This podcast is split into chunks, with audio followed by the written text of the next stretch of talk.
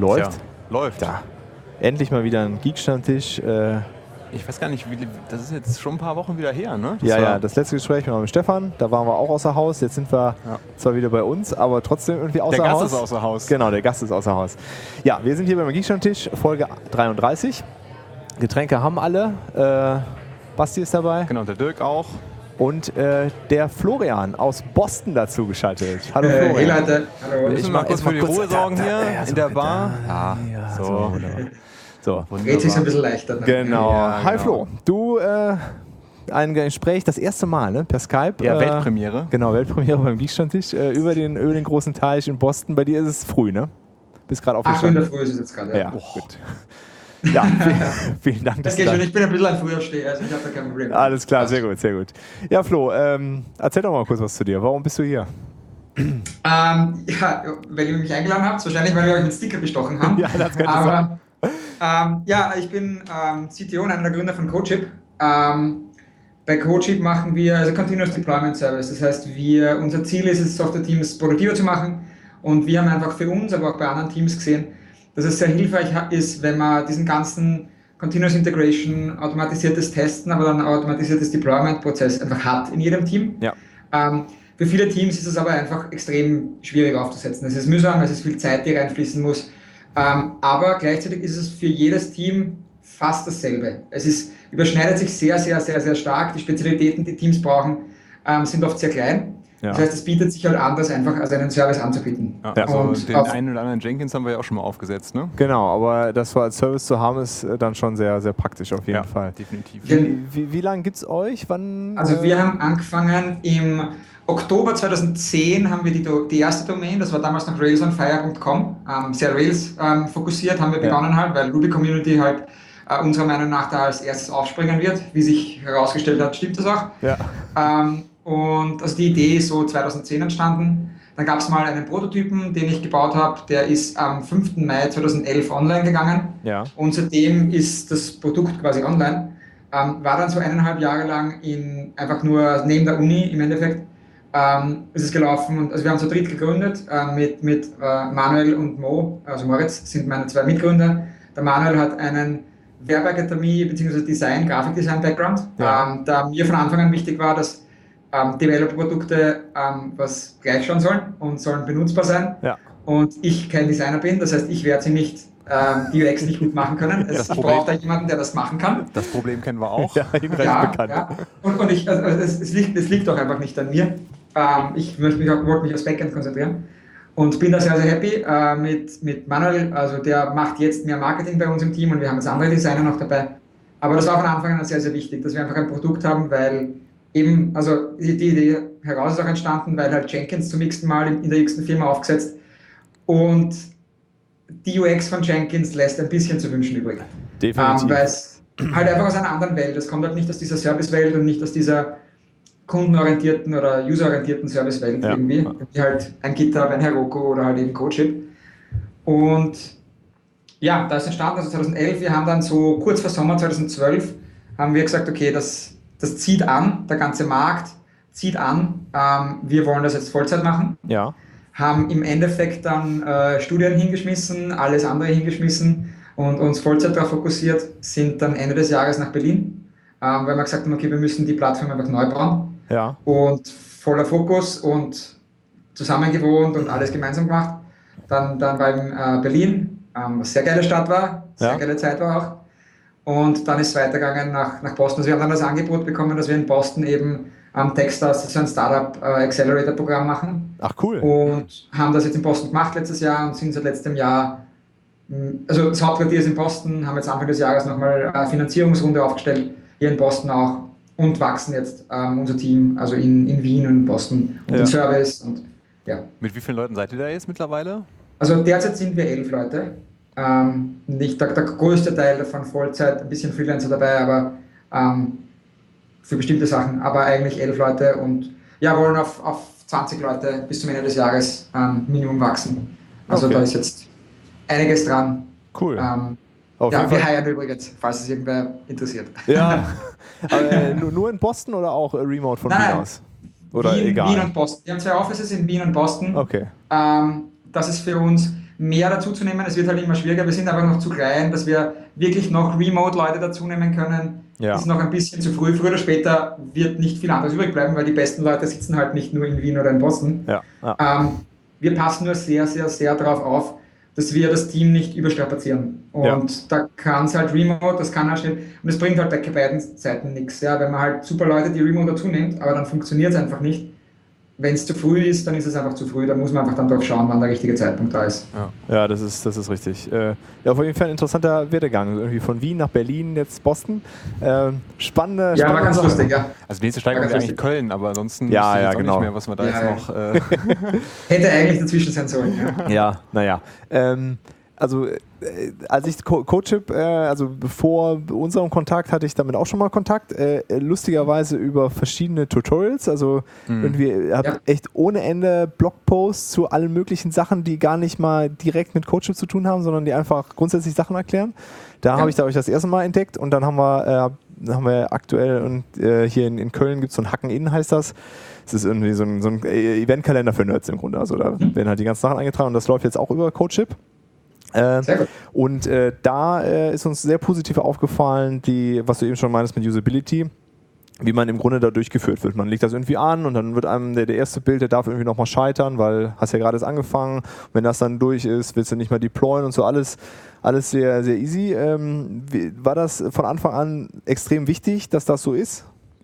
Äh, ja, auf jeden Fall. Also wichtig von Anfang an. Ähm, ist immer auch eine Ressourcenfrage. Also es war von Anfang an sehr wichtig, dass einfach dieses man kommt rein in dieses, ähm, dieses Wow-Erlebnis irgendwie, das halt viel so bei, bei Produkten einfach, man kommt rein, man macht was und nach drei Minuten hat man irgendwie, wow, das, das war's schon, das ist fertig und ich bin fertig quasi und ich kann wieder meine Arbeit machen. Ja. Ähm, ich, das ist uns extrem wichtig, ähm, dass man einfach von Anfang an eben genau dieses Gefühl, was, was du gesagt hast, ja, und dann kommt, dann machst du jetzt deployen und alles ist fertig konfiguriert und man schaut auf die Uhr und denkt sich eigentlich, hey, das ging aber schnell, ja, was muss ich da jetzt wirklich nicht mehr machen? Und das war von Anfang an sehr, sehr wichtig. Das ist einfach das ganze Onboarding, wenn Leute einfach sich anmelden und probieren, dass wir sie wirklich schön durchführen, dass sie wissen, okay, was ist der nächste Schritt und sie nicht einfach quasi hinstellen und sagen so, macht's mal, findet mal raus, wie das System funktioniert. Ja? Lies, die, lies die Doku. Genau. Genau, genau, genau. Also Read the fucking Manual ist halt beim Service, das kann man vielleicht beim Tool machen, aber beim Service ähm, finde ich es nicht der richtige Ansatz. Ähm, finde es auch bei Tools teilweise fragwürdig, ähm, weil, also ich kann nicht davon ausgehen, dass jeder Coach in- und auswendig kennt, so wie wir. Das heißt, ja, wir müssen die Leute langsam einführen. Klar, es ist auch viel besseres Business, aber es macht auch die Leute einfach, es macht, es funktioniert so. Das war, äh, Skype ist kurz weg. Mhm. es geht, geht, gleich weiter. Ich glaube, das ist sogar, äh, ich fürchte, das ist sogar unser Internet, das gerade Nein, unser Internet. Ähm, wähl äh, einfach noch, also wähl den, äh, den Flow einfach nochmal an. Genau, ausgerechnet jetzt bricht das Internet. Aber, auf, ne? aber prinzipiell, ähm, prinzipiell ist das eigentlich schon, äh, schon ganz cool. Also so eine, so eine wirklich, äh, so, so einen sehr starken Guide direkt zu haben, während, also wenn du das Produkt halt zum ersten Mal benutzt oder zum ersten Mal irgendwelche Aktionen auf einem, auf einem Produkt halt ausführst. Ja, ne? auf jeden Fall. Weil, also, ah, da ist, da ist der Flo wieder. Ja, unser Internet ist kaputt gegangen. ah, okay. Wahrscheinlich der Disconnect. Genau. Mitten am Tag. Genau. Ich, ich sagte gerade eben nur, dass, äh, ja, dass es einfach äh, eine coole, coole Sache ist, wenn man, wenn man halt ein Produkt neu benutzt oder das erste Mal benutzt oder sogar, also noch nicht mal äh, das Produkt selber neu benutzt, sondern irgendwelche Features neu benutzt und dann halt dann irgendwie so ein bisschen mehr an die Hand genommen wird, um schrittchenweise ja, zu, zu erfahren, was es auch so für Möglichkeiten gibt. Ne? Also ja. Du hast halt auch viel bessere Möglichkeiten, das Produkt auch zu präsentieren. Ne? Nicht irgendwelche Absolut. abgefahrenen Sachen, die musst du dann erstmal in der Doku irgendwo nachlesen oder so, sondern brauchst du noch das hier, vielleicht interessierst du dich noch dafür. Ähm, ist eigentlich immer eine ganz, äh. Äh, ganz Vor allen Dingen auch für Leute, die vielleicht gar nicht, äh, die irgendwie gesagt bekommen haben, okay, das, das solltest du vielleicht mal ausprobieren, das kann deinen Prozess verbessern, aber die gar nicht genau äh, wissen, was das eigentlich bedeutet, dieses Continuous Deployment und äh, mhm. Testing und also ja. da auch vielleicht rangeführt werden. Ja. Ähm, Absolut. und da ist vor allem auch die Screencast, die ihr vorher angesprochen habt, also alle möglichen Screencasts und Blogposts darüber. Also ich finde, das, das sollte sogar schon anfangen, bevor man die Leute wirklich ins Produkt reinholt, sondern dass man den Leuten einfach die, wirklich die Möglichkeit gibt, super simpel zu erfahren, was heißt eigentlich das Produkt zu verwenden, ja. äh, ohne dass ich es wirklich verwenden muss, sondern dass ich mir, ich, ich schaue mir ein 4-Minuten-Video an und schaue, okay, das macht Sinn, der hat das in 4 Minuten aufgesetzt, das war jetzt nicht irgendwie große Trickserei, also ich schaffe das in den 4 Minuten auch. Ähm, und und man sieht aber das Resultat, das dabei rauskommt. Das ist bei uns bei den Screencasts extrem wichtig. Und die haben gute Views und kriegen immer wieder mal mit, dass Leute sich die einfach anschauen und dann ja. verstehen auch, was das System eigentlich macht. Und wenn sie dann reinkommen, schon, dann schon Bescheid wissen eigentlich, worum es geht, weil sie haben sich das Video angeschaut. Ja. Also das ist alles Sachen, ich finde, man muss die Leute wirklich, also eben bevor sie überhaupt noch sich anmelden, am besten schon an der Hand nehmen und ihnen zeigen, hey, oder Videos auf der Website und was auch immer man machen kann, dass sie so früh wie möglich das Wow-Erlebnis haben, dass sie verstehen, okay, so cool ist das und auch quasi bevor sie überhaupt schon reinkommen, verstehen, was muss ich eigentlich als nächstes machen. Ja. ja. Wollen wir vielleicht mal so durchgehen, was, was man so zu sehen bekommt oder was man so üblicherweise macht, um, keine Ahnung, so ein Projekt einzurichten, was so, genau. was da so passiert und so erstmal aus, aus User-Sicht und dann was so in, im Hintergrund bei ja. euch äh, ja. passiert. Sehr gerne, sehr gerne, ja. Ähm, äh, grundsätzlich, also man meldet sich halt an über GitHub, Bitbucket oder einfach per E-Mail. Ähm, der erste Schritt ist dann einfach eben neues Projekt anlegen. Ähm, das heißt, man wählt im Endeffekt aus, ist es halt ein GitHub oder ein Bitbucket-Projekt, ähm, wählt sein Repository aus. Ähm, kriegt man einfach eine Liste von, von Namen an verschiedenen Repositories, die man halt hat, oder wo man Organizations, wo man dabei ist und so weiter. Ähm, trägt dann einfach ein seine Setup- und Test-Kommandos. Also wir haben halt einfach so Template-Commands. Ähm, wenn ich Rails auswähle, habe ich halt Bundle Install und Bundle Exec Rake oder Bundle oder oder was auch immer drinnen. Und ähm, sofern die passen, speichert man es und das war's. Ähm, sofern man sie editieren will, kann man es halt editieren, sind einfach Textfelder im Endeffekt. Also wir, wir führen einfach jede pro Zeile einen Befehl und den führen wir einfach aus. Wenn der Exit-Status 0 ist, dann passt alles. Wenn der Exit-Status ungleich 0 ist, dann fehlt der Bild.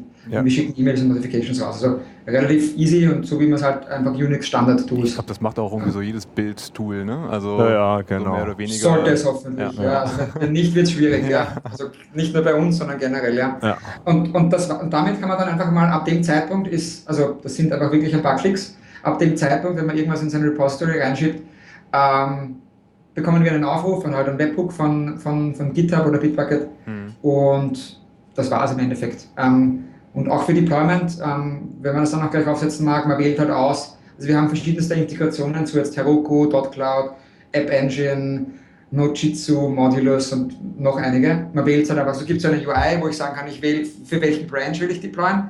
Also wenn zum Beispiel ein Bild auf den, auf den Master Branch geht und die Tests durchlaufen, dann soll auch noch ein Deployment passieren, aber eben nur, wenn ich am Master Branch bin oder ja. Feature XYZ Branch bin, dann soll ein anderes Deployment durchlaufen. Und dann kann man einfach verschiedene Sachen kombinieren. Also im Endeffekt, also wir nennen es halt, oder in dem Bereich so also eine Deployment Pipeline, dass du sagst zum Beispiel einfach, okay, ich will zuerst ein Heroku Deployment machen auf meine Staging App. Dann will ich zum Beispiel ein Skript laufen lassen, das gegen meine Staging App testet, schaut, ob alles passt. Mhm. Wenn dieses Skript ordentlich durchläuft, dann will ich auf meine Production App deployen und sobald ich meine Production App deployed habe, will ich zum Beispiel noch einmal ein paar Requests hinschicken, ob alles funktioniert. Und ah, da kann man halt okay. Also man kann unsere Integrationen kombinieren, also du, das ist einfach Drag and Drop, ähm, halt einsortieren und dazwischen Skripte laufen lassen. Also du kannst dir also von Workflows her so kompliziert wie notwendig zusammenbauen. Ähm, und also wir machen zum Beispiel auch, wir deployen immer zuerst auf unsere Staging-Applikation auf Heroku, lassen dann ähm, Migrationen drüber laufen, haben dann immer halt Backup-Daten, also einmal pro Nacht einfach Backup-Daten drinnen. Und erst wenn das durchläuft, geht es halt in, in Production raus. So wissen wir zum Beispiel, halt laufen die Migrationen über halt 24 Stunden alte Daten drüber oder stellst die irgendwo auf und gibt es ein Problem. Weil dann deployen wir halt schlicht und einfach nicht weiter auf Production. Okay, also ihr nutzt CodeShip auch für CodeShip. Seit dem 5. Juni 2011, ja. Also ja. seit dem ersten Tag, wo wir es draußen haben. Ja, ist halt super, das super Wichtigste. Also das ist ja, halt, klar. also Dogfooding ist halt, ja. man, man, muss ein Produkt verwenden, sonst kenne ich mich halt überhaupt nicht mehr. Also Gerade wir Developer-Produkte, ja. Wenn ja, wir es nicht genau. verwenden, wird es kein anderer verwenden. Ja, das ist richtig, das, das ist richtig. Ist, äh, ähm, so, dann, dann ist ja jetzt die große Frage, da laufen ja Tests, wo laufen die denn? Also wie, wie werden die ausgeführt? Was, was fahrt ihr da im Hintergrund ja. hoch? Also ich beschreibe einfach mal so die ganze Infrastruktur so im Groben und dann ja. könnt ihr einfach, wo es weiter reingehen wollt. Also grundsätzlich wir laufen, also die Website an sich läuft auf Heroku, ist eine relative Standard Rails ähm, 4 Website. Okay. Ähm, läuft alles auf Heroku. Wir verwenden ähm, Sidekick für, für alles, was Queuing betrifft ähm, und sind super happy damit. Ähm, halt einen Redis-Server bei, bei OpenRedis ähm, auch ein Service, der auf Amazon läuft. Und im Hintergrund, die, die Build-Server an sich laufen komplett auf AWS. Mhm. Ähm, wir waren früher ganz am Anfang mal bei Hetzner, ja. ähm, sind dann von Hetzner auf Rackspace gewechselt und dann von Rackspace auf AWS. Ja. Ähm, kann ich gerne noch auf die Gründe eingehen, warum wir was gemacht haben. Aber grundsätzlich so heute, es läuft alles auf AWS. Wir haben Autoscaling drinnen, das wir selber geschrieben haben. Ähm, weil es für uns Scaling verhältnismäßig easy ist, weil einfach mehr Builds in der Queue drinnen sind, dann brauchen wir einfach mehr Server. Ja. Ähm, also es ist weniger auf der CPU-Last und so weiter, ist es weniger aufgebaut, weil wir limitieren. Wir nehmen relativ ähm, fette Server auf Amazon, das sind die C328XLA, irgend sowas, halt die größten Compute-Instanzen, die es halt gibt. C38, C38X Large heißen die, glaube ich. Ich glaube, ja. 32 die, ja. Cores, 60 Gigabyte Genau. RAM Kisten. Genau, genau. Okay. Genau, genau. Die nehmen wir und wir unterteilen dann mit, mit LXC äh, in, in kleinere Worker, also in, in, in äh, Worker für jeden Bild, ähm, der dann drauf läuft auf den Maschinen. Macht es für uns, wir haben früher mal eine Infrastruktur gehabt, wo wir wirklich, wo wir kleinere Maschinen auf, auf Amazon genommen haben und dann war ein Bild auf der kleineren Maschine, aber die hatten einfach nicht genug CPU, um ein Bild sinnvoll ähm, zu machen. Okay. Und deswegen nehmen wir die großen und unterteilen halt dann in den großen drinnen, was einfach die Performance um einiges besser macht. Startet Und- ihr, äh, startet ihr in, den, in den Containern komplette Betriebssysteme oder? Yes. Also, Ja. also okay. Hm. Also es wird, das, es wird ein komplettes Ubuntu drinnen gestartet, inklusive aller Datenbanken, allem drum und dran. Derzeit fahren wir einfach alles hoch, ähm, was den Memory-Verbrauch zwar rauftreibt, aber es macht halt simpler. Also für uns war es einfach eine Rechnung aus, ähm, wollen wir die Leute konfigurieren lassen, welche Datenbanken sie benutzen, Mhm. oder starten wir einfach alle Datenbanken, die wir unterstützen, hoch. Kostet uns halt mehr Memory, kostet uns halt ein bisschen mehr Kohle. Dafür brauche ich mir überhaupt keine Gedanken mehr machen, ist einfach alles da und es ist ein Schritt weniger, den ich konfigurieren muss. ja, und Ja. vor allem, wenn du halt komplettes System darunter hast, dann kannst du die, die User halt auch wirklich alles machen lassen. Ne? Also wenn sie dann tatsächlich noch irgendwas anderes brauchen, dann können sie sich das ja selber zurecht, zurecht bauen. Genau, also wir, was wir nicht machen, ist, wir geben keine Sudo-Rechte her. Ähm, also Sudo gibt es nicht oder über, also über apt-get oder das kann man nichts installieren. Einfach aus Security-Gründen. Wir wollen uns, wir sind sehr, sehr schnell mit unserem Support und haben unsere Infrastruktur vom Deployment her so aufgebaut, dass wir sehr, sehr schnell Sachen rausbringen können und neue Sachen installieren können. Und da war dann für uns die Sache, dass Sudo hergeben ist einfach ein potenzielles Problem und Ja, das kann einfach was drauf Aber das machen. ist ja gar nicht notwendig. Also du kannst ja viele Nein. Sachen, die einfach so äh, äh, Ja, einfach reinziehen. Ja. Genau, also wir haben auch viele Leute, die halt, weiß ich nicht, wenn wir halt eine bestimmte MongoDB-Version unterstützen, die sich halt eine andere MongoDB-Version einfach reinziehen, laufen lassen, andere Sprachen, Okay, also anderes XY. Problem, ja. Nein, nein, also im, Grunde genommen, man bekommt bei uns, und das, das sind wir noch nicht so gut, das genau zu vermitteln, im Endeffekt jedes Mal, wenn ich irgendwas auf GitHub oder auf Bitbucket push, bekomme ich eine virtuelle Maschine, in der wir den Code reinziehen und dir dann machen lassen, was du möchtest im Endeffekt. Was für Skripte du ausziehst, was du dir aus dem Web reinziehst, was du ausführst, ähm, bleibt vollkommen dir überlassen. Wir geben ein bisschen Templates her, ähm, weil es das halt, die meisten Leute brauchen halt nur diese Templates.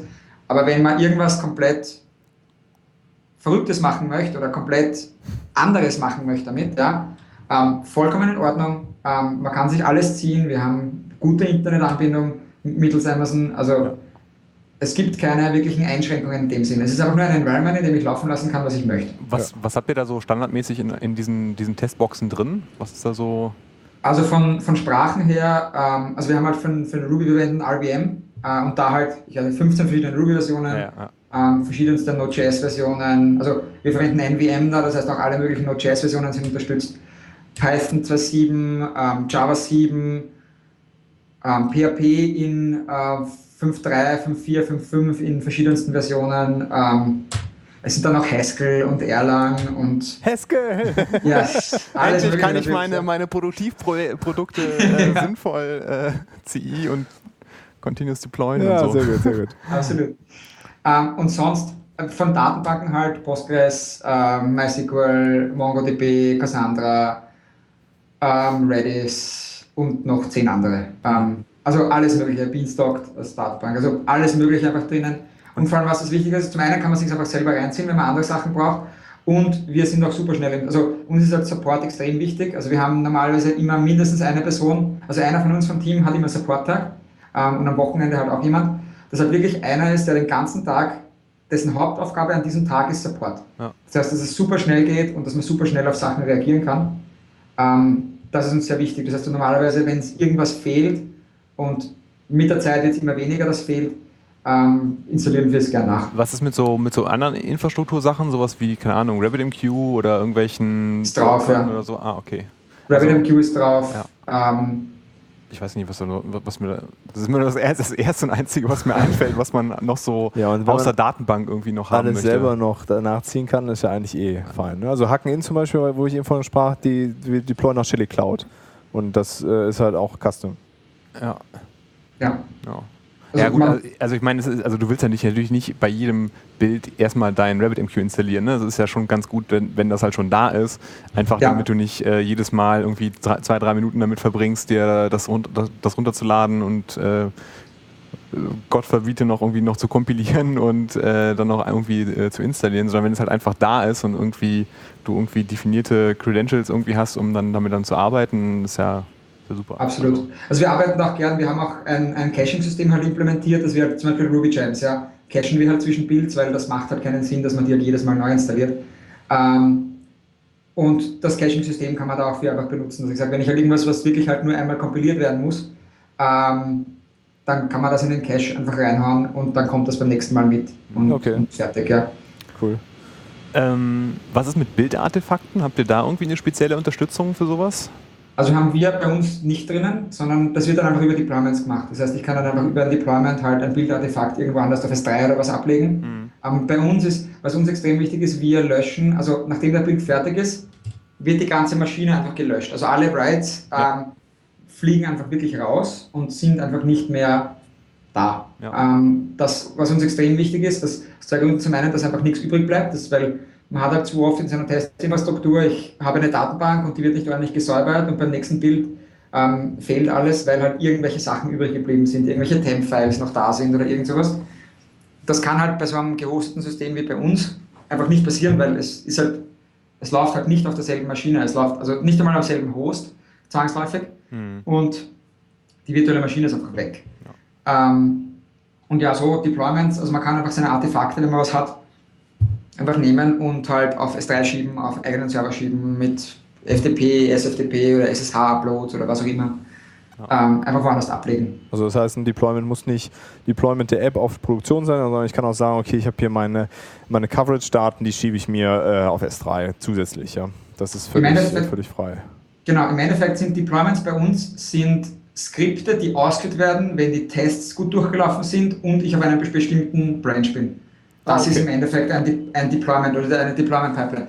Was ich dort drinnen genau mache, völlig ist, egal. Bleibt jedem, bleibt, also das sind, wir haben halt ein paar Integrationen, aber im Endeffekt die Integrationen, die wir machen, also die Heroku-Integration zum Beispiel, ja, die macht auch nichts anderes, dass sie die, sie nimmt das, was ihr uns als Parameter gibt und setzt das um in, in Kommandozeilenbefehle. Also das ist, das wird genau, also man könnte genau dasselbe einfach direkt als ein Skript eingeben. Wir machen halt ja. ein bisschen nettere UI, genau. Ja. Aber es sind alles, im Endeffekt sind das nur Kommandozeilenbefehle, die einfach ausgeführt werden, eins nach dem anderen.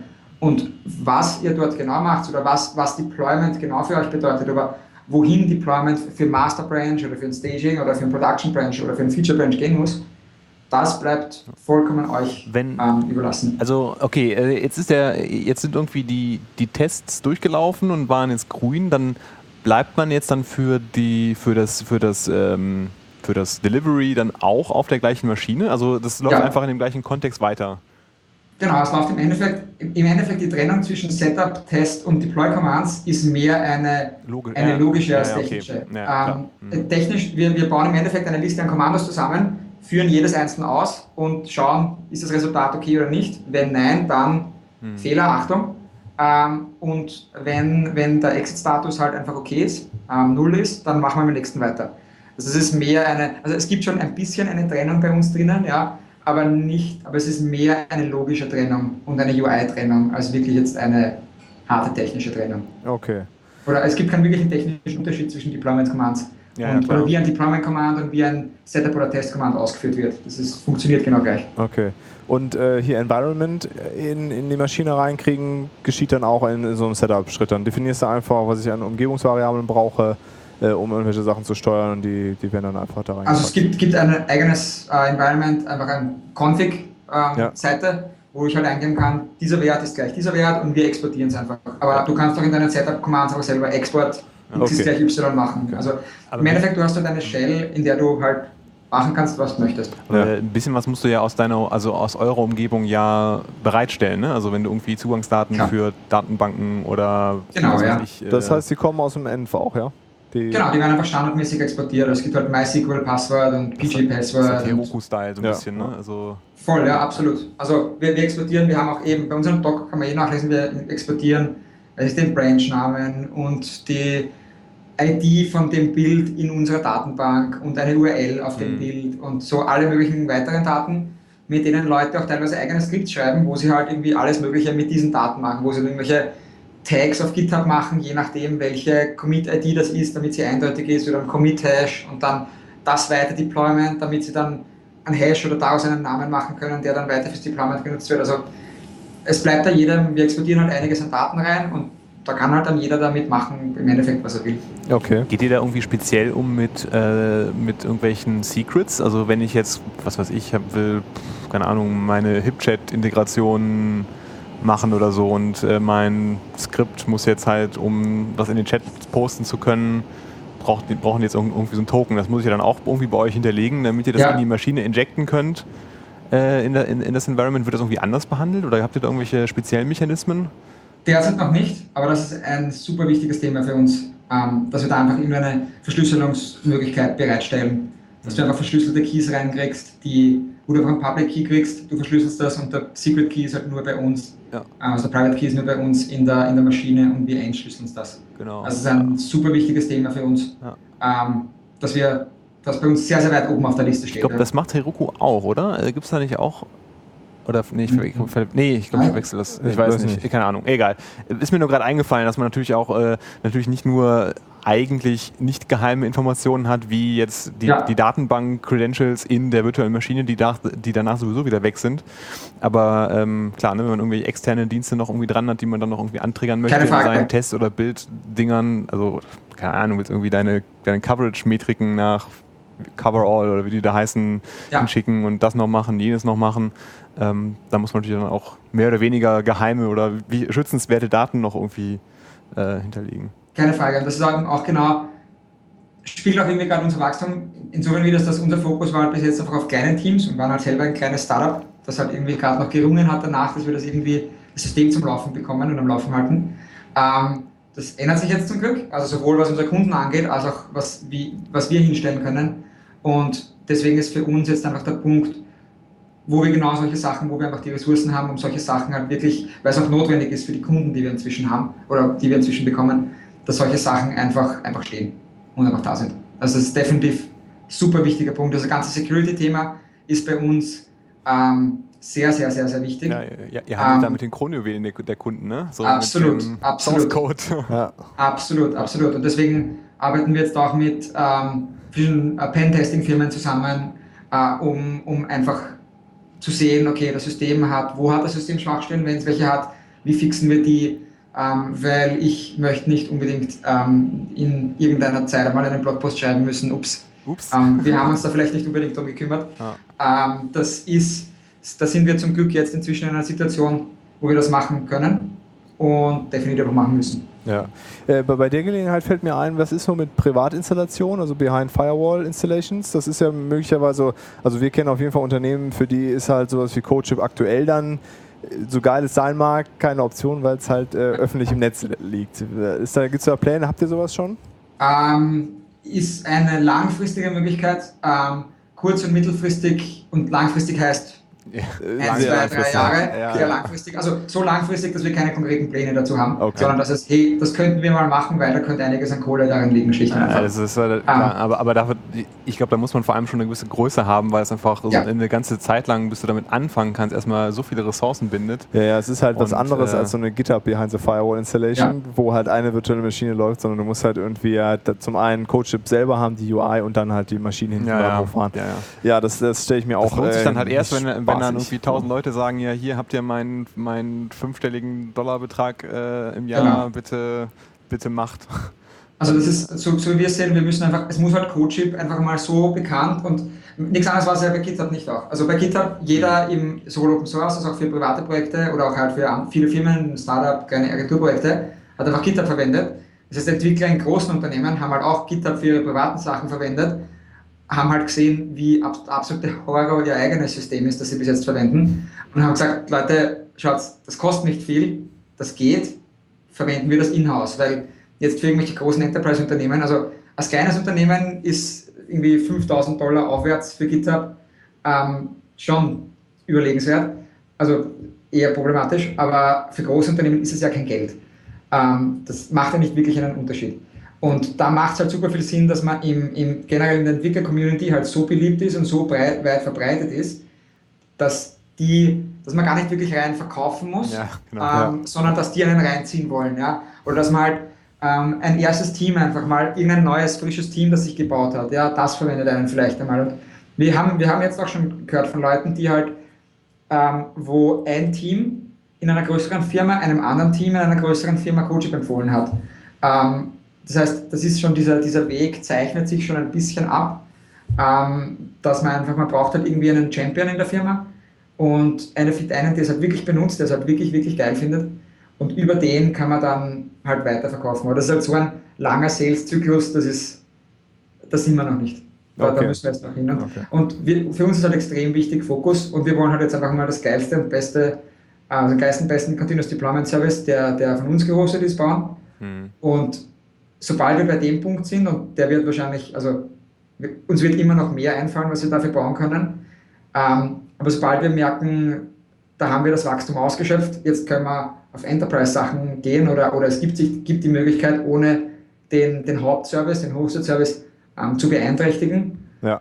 dann, dann macht das Sinn. Aber derzeit wäre es einfach, wir würden uns zerreißen, Ja, wenn ja, wir das klar. machen wollen würden. Ja, bei, bei äh, elf Leuten ist das halt äh, gerade nicht machbar. Ne? Nee. Nein, Äh, nein, nein. Äh, wie, wie ist das mit, äh, dass es dann irgendwie, sorry, äh, in EU, äh, irgendwie in Irland äh, die Instanzen gestartet werden oder startet ihr die einfach irgendwo oder kann man sich das Äh, US aussuchen? Also derzeit ist es US East, also Ja. wir sind äh, AWS auf, auf US East.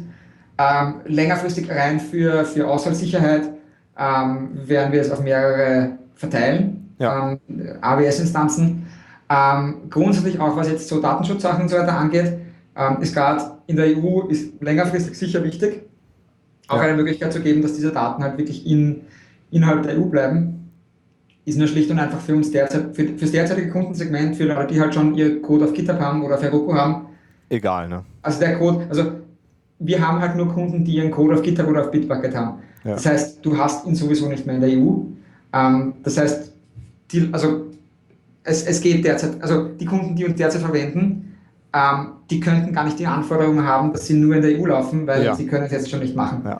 Das Ähm, heißt aber auch, äh, GitHub Enterprise wird nicht unterstützt GitHub Enterprise wird nicht und unterstützt. nein, Stash nur- dann auch nicht, ja? Stash auch nicht, genau. Okay, nein. okay. Also GitHub und, und Bitbucket ähm, sind die Sachen, weil wir haben, das war auch etwas, das wir lernen mussten und immer noch sicher ab und zu müssen, ähm, dass halt Fokus auf eine Nische und die ganz Mhm. besonders stark durchziehen, ähm, gerade am Anfang halt viel, viel sinnvoller ist als Hm. ähm, Die Breite, ja. alles Mögliche, weil es ist halt dann immer die Überlegung, ja, wenn ich so breit aufgestellt bin und so viel unterstütze, ähm, das Problem, das man dann nur hat, ist, es kommt halt dann bei einer extremen Breite niemand und verwendet das Service. Ja. Ähm, nur, dass ich viel unterstütze, heißt halt nicht, dass halt von überall Leute kommen oder dass ich den Markt damit oder meine Möglichkeiten ähm, damit größer mache. Und da macht sicher, also unserer Meinung nach, halt extrem viel Sinn, fokussieren und da einfach das Beste für eine bestimmte Tool sein. Und ich meine, GitHub und Bitbucket alleine haben halt, ich weiß nicht, wie viel x Millionen User und Möglichkeiten. Ja, ja, klar. Das ist allein schon so ein großer. Erstmal genug, ne?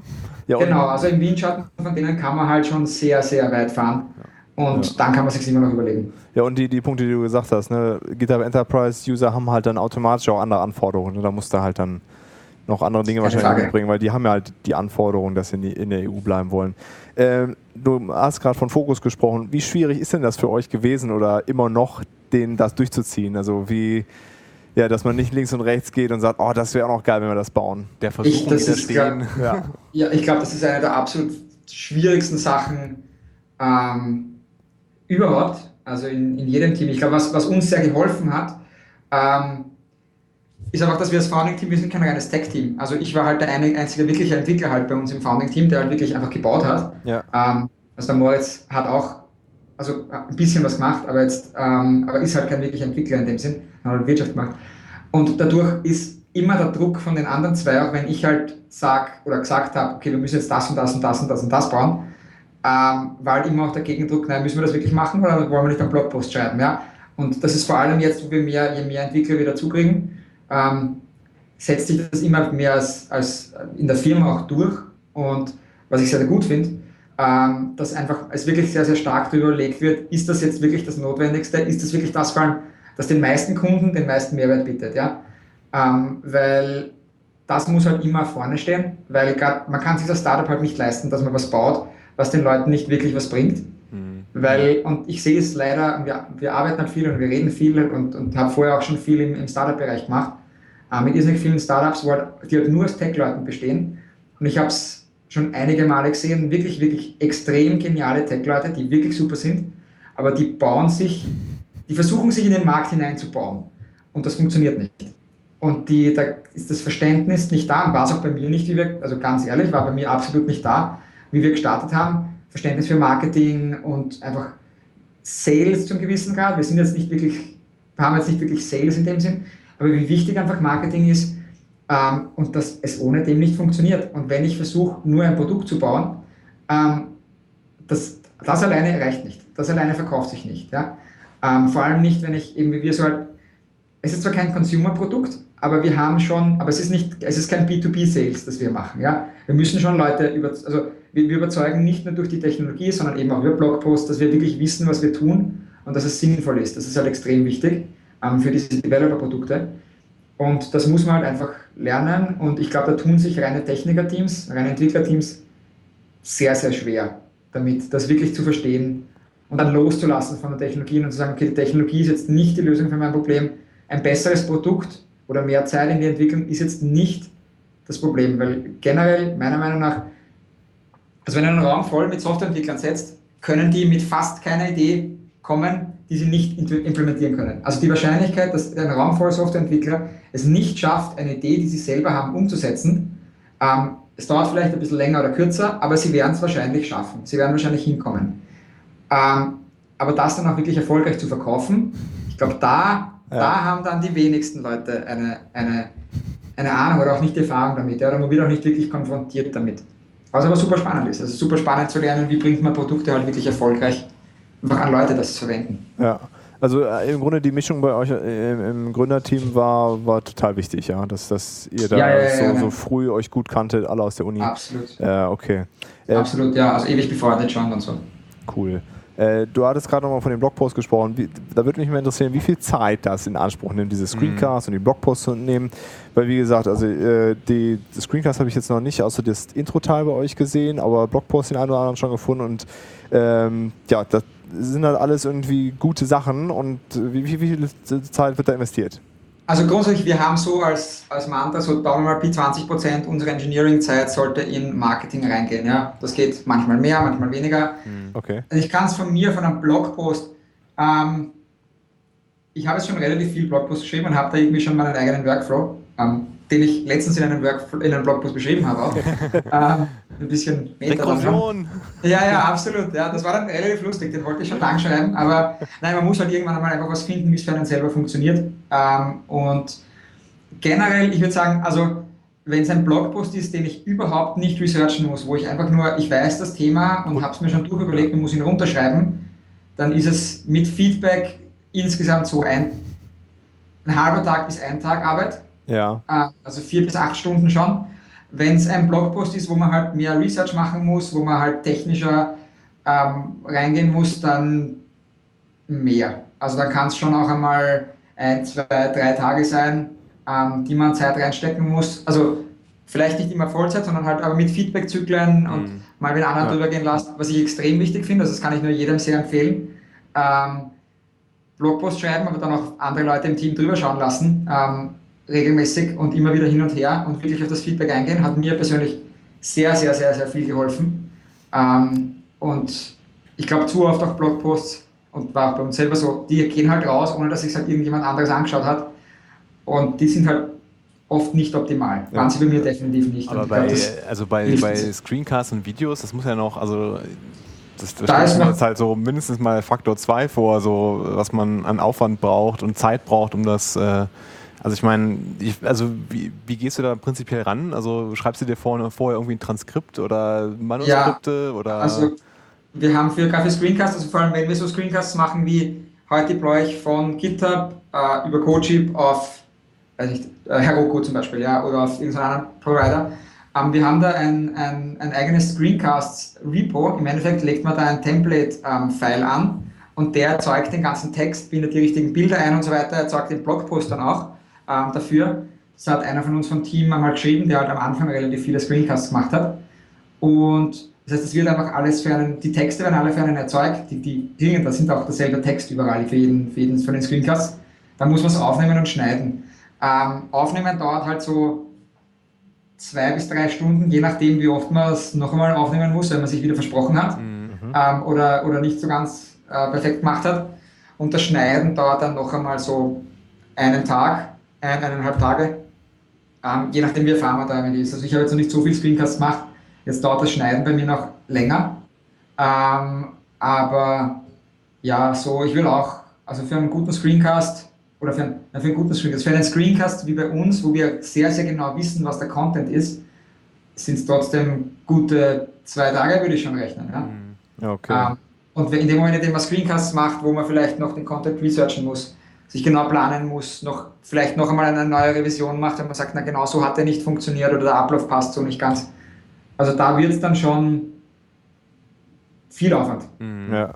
Ja. Und deswegen muss man wirklich sich überlegen, welche, welche Themen lohnen sich wirklich dafür. Ja, ja auf jeden Fall. Aber 20% Engineering Side in Marketing ist schon mal, schon mal eine Menge. Hausnummer, auf ja. jeden Fall. Aber ja. Äh, ja. Ist da auch äh, so User Groups und Konferenzen mit drin in den 20%? Äh? Ja, und die 20% sind jetzt sehr. Ja.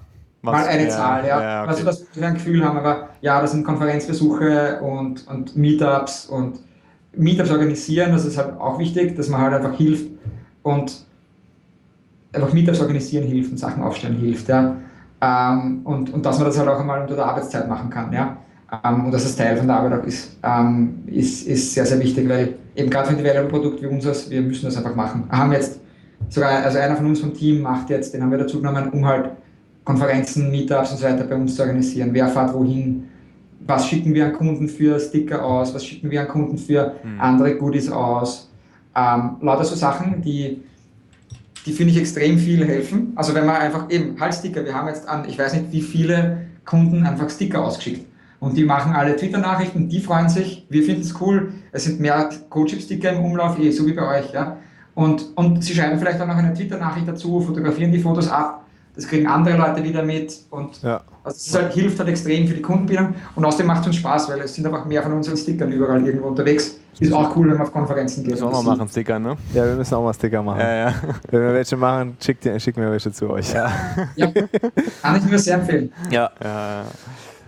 Ähm, Nochmal so zurück zu, zu, zu, dem, zu, zu mehr, mehr, mehr Technik. Du sagtest ja, dass die dass eure naja, eigentliche Anwendung läuft komplett auf Heroku mit äh, sicherlich einer ganzen Reihe von, von Services, äh, die ihr mhm. euch dazu gekauft habt. Ähm, oder ja, ähm, was magst du da mal so einen, so, so einen Überblick geben, was ihr da ja. so alles benutzt und wie das zusammenpasst?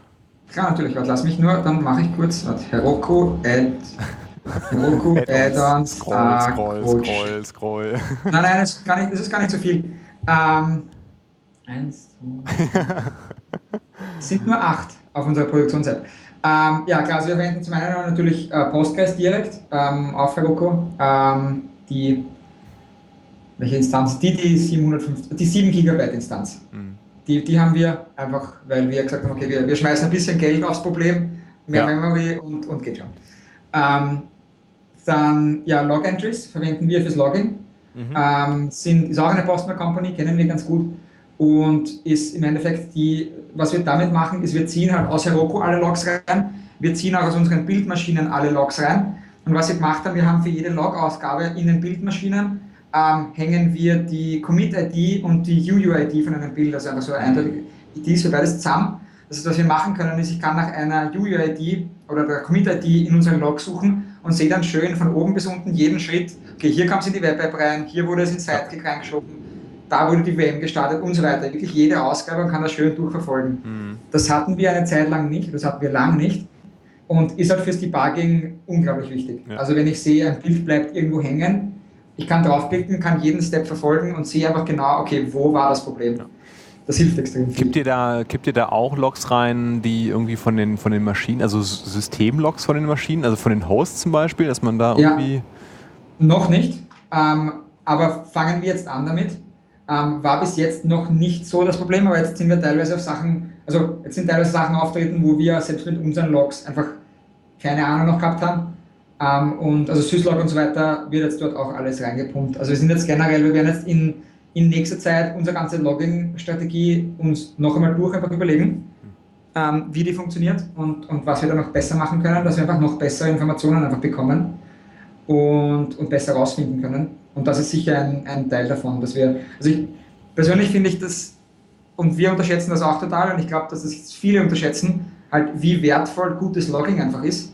Und ja. dass ich halt einfach jede Aktion wirklich wertvoll und mir überlege, und zwar nicht nur irgendwas rausschreibe, sondern mir wirklich überlege, mhm. was ist jetzt der Mehrwert bei dieser Aktion, wenn ich dieses Log rausschreibe? Wie könnte ich das ähm, rausfinden? Ja. Was kann ich da mehr rausfinden? Wie kann mir das helfen? Was kann ich da für Statistiken drüber machen lassen? Ja? Zu viel Loggen ist auch kontraproduktiv. Also zumindest wenn man jetzt nicht, nicht einen Sinn darin, äh, dahin hat, beziehungsweise äh, das, was du sagtest, dass man nicht irgendwelche IDs oder sowas da reinhängt, dass man das für, eh nicht wieder vernünftig zusammengesammelt bekommt.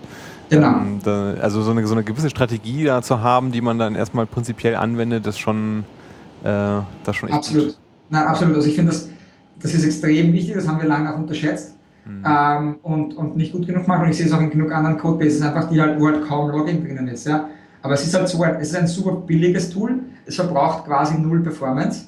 Ähm, und, und gerade auf was wie Heroku, Heroku sammelt das auf und geht über Standard Out raus und, und es ist einfach weg. Ich muss mich nicht über Logfiles kümmern, kein Ruling Log machen, ich muss sie nicht woanders zusammensammeln das passiert dort einfach. Und von den AWS, also von den AWS-Instanzen äh, schreibt ihr dann die Logs dann auch direkt in diesen Service rein und geht in Log Entries, genau, ja. ja. Genau, da, da, läuft einfach ein Agent auf jedem Server und okay. der sammelt halt einfach, dem sagst du einfach, liest dieses Log-File ja, ja. und schickt es dort einfach weiter rein. Ja, okay, okay.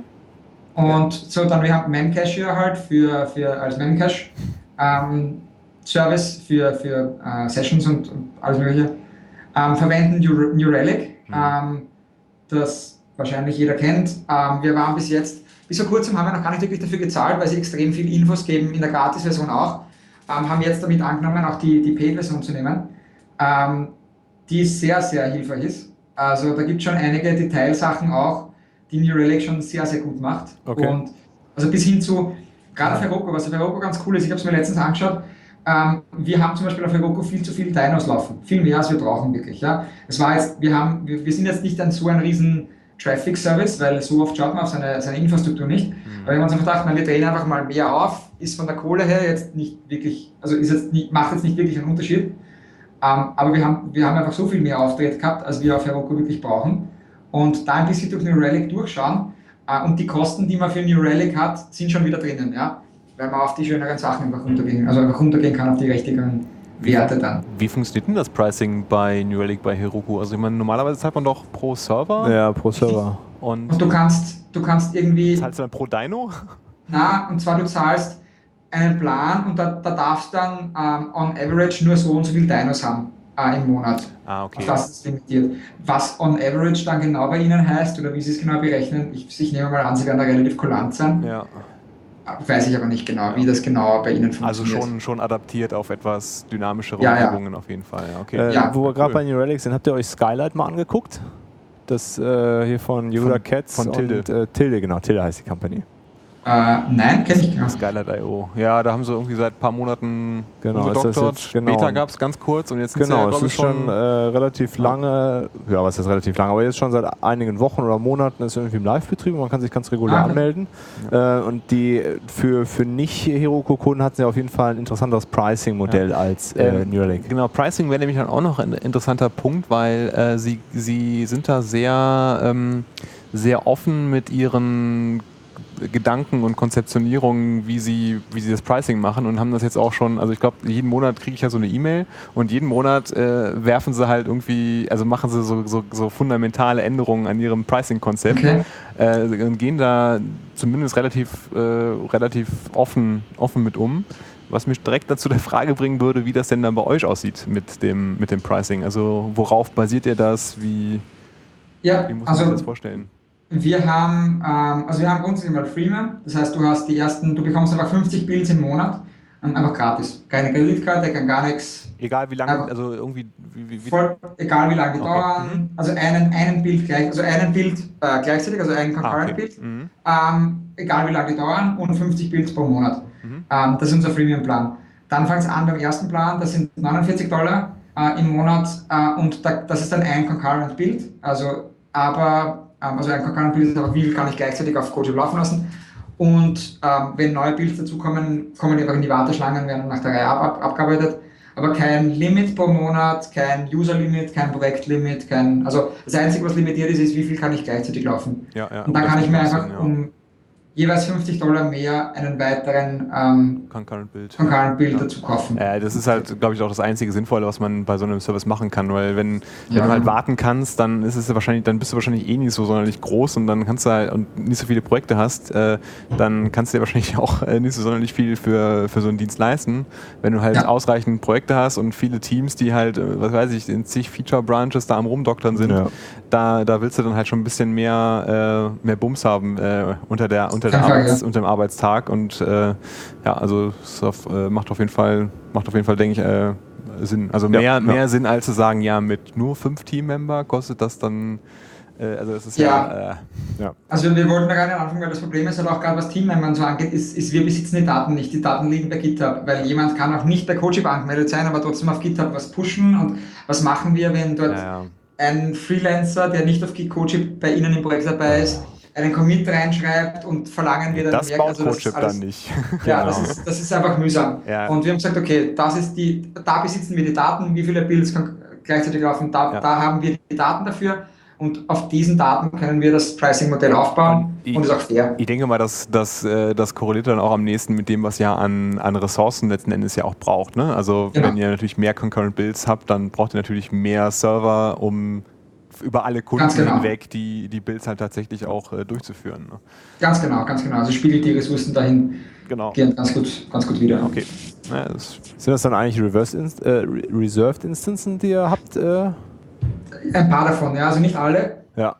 Ähm, aber wir haben es uns einfach ausgerechnet und, und kaufen halt immer wieder mal Reserved Instances. Also wenn wir sehen, okay, wir brauchen, also ich ich glaube, was ist 40 Prozent? Ich glaube, für die Heavy Use Reserved Instance, ja, 30 Muss- oder muss 40, sie- irgendwie sowas in der Richtung. 40, ich glaub glaube, 40 Prozent der Zeit muss sie laufen.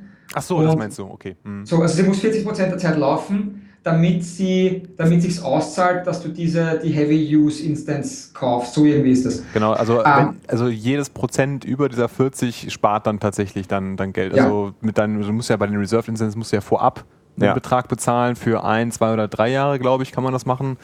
Äh, wenn ich Ja. das nicht ganz falsch, falsch Ich glaube, eins oder drei, aber ich bin mir nicht ganz sicher. Genau, und dann hast du halt je nachdem, keine Ahnung, sag ich jetzt mal 30, 35, 40 Prozent danach, wenn du halt länger das halt laufen lässt, dann zahlst du tatsächlich äh, halt weniger, als wenn du das halt einfach so, äh, Okay. so also es ist abgefahren kompliziert leider, aber äh, Ja, und es gibt halt auch von Amazon selber den Trusted Advisor. ja, mittlerweile, Ähm, ja.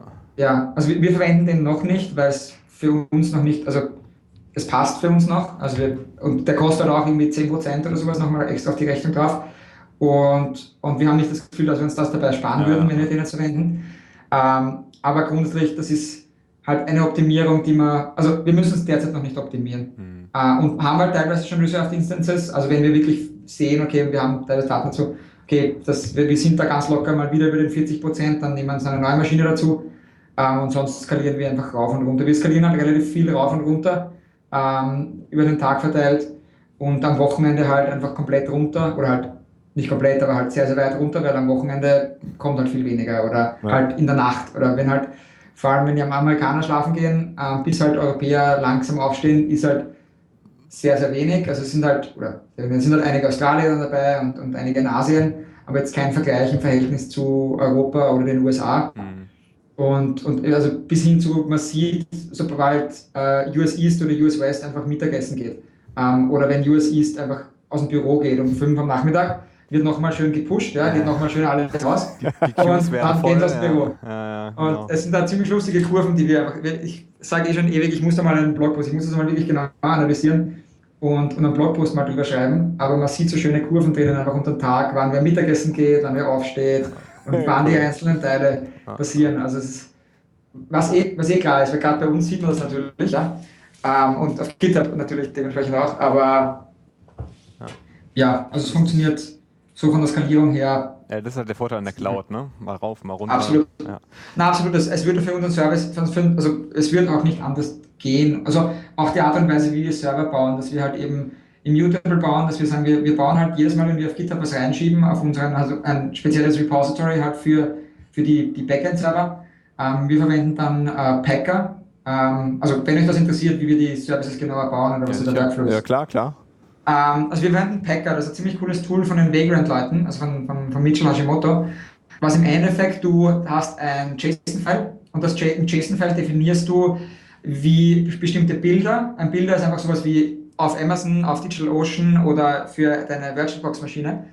Und Provisioner, das sind im Endeffekt irgendwelche Skripte oder Chef oder was auch immer. Und was der macht, er nimmt sich dieses JSON-File und baut dann ein Maschinen-Image, sei es jetzt auf Amazon, sei es auf DigitalOcean, sei es auf VirtualBox oder sonst wo. Und was daran ganz praktisch ist, ist jedes Mal, wenn wir einen neuen, also diese Serverinfrastruktur, wo wir die Builds laufen lassen, nennen wir den Checkbot. Also wir haben das Mothership ist die, die Hauptseite und der Checkbot ist das, wir verwenden irgendwie solche Ship-Code-Namen für alles Mögliche. Mhm. Ähm, und die, wenn, wenn, wenn am Checkbot ein, ein neuer Commit auf GitHub geht, auf den Master Branch, bauen wir einfach ein komplett neues äh, AMI, also Amazon Machine Image, und testen das auch gleich durch. Also es wird jetzt gebaut, dann gibt es halt Integration-Tests, dass auch wirklich alles da ist, alles funktioniert, alles läuft. Wie lange dauert wenn, so ein Bild, wenn ich mal fragen darf? Äh, 90 Minuten ungefähr. Ja.